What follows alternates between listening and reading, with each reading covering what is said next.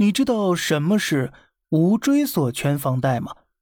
拿兔子和鹰酱举个例子，这两家的房贷金融政策是完全不一样的。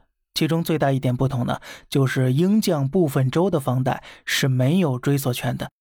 这就是说呢，如果你贷款买房，一旦断供还不起房贷，银行把你的房子收走，你跟银行之间债务关系、债权关系也就彻底消失了。也就是说，你跟银行再没半毛钱关系了。如果在此过程当中，银行发现房子资不抵债了，那么这个事儿跟你也没关系了。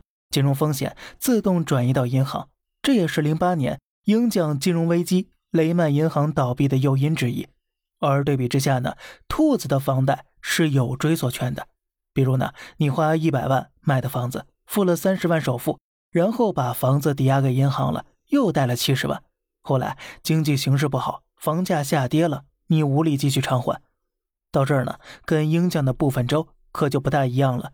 在种花家，不是说你把房子给银行了，你就可以跟银行一别两宽了。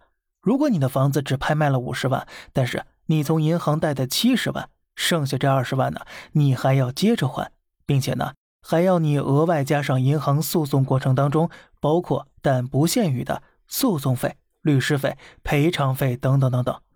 所以在种花家呢，不到万不得已，没有人会轻易断供的。那么到这里。兔子的制度优势也就彻底凸显出来了。鹰酱的老百姓呢，还不起贷款，风险就会变成银行的，到最后呢，大概率会转变成金融风险。而兔子的优势在于，几乎任何的市场波动，最后背锅的都是你个人。而金融机构呢，几乎是没有风险的。而你呢，你呢，只管偷着乐就行了。那么本期的无追索权房贷。咱们算说完了，那么在座的各位听友，您觉得哪一种更好呢？欢迎留言。好了，这里是小胖侃大山，每天早上七点与你分享一些这世上发生的事儿，观点来自网络，咱们下期再见，拜拜。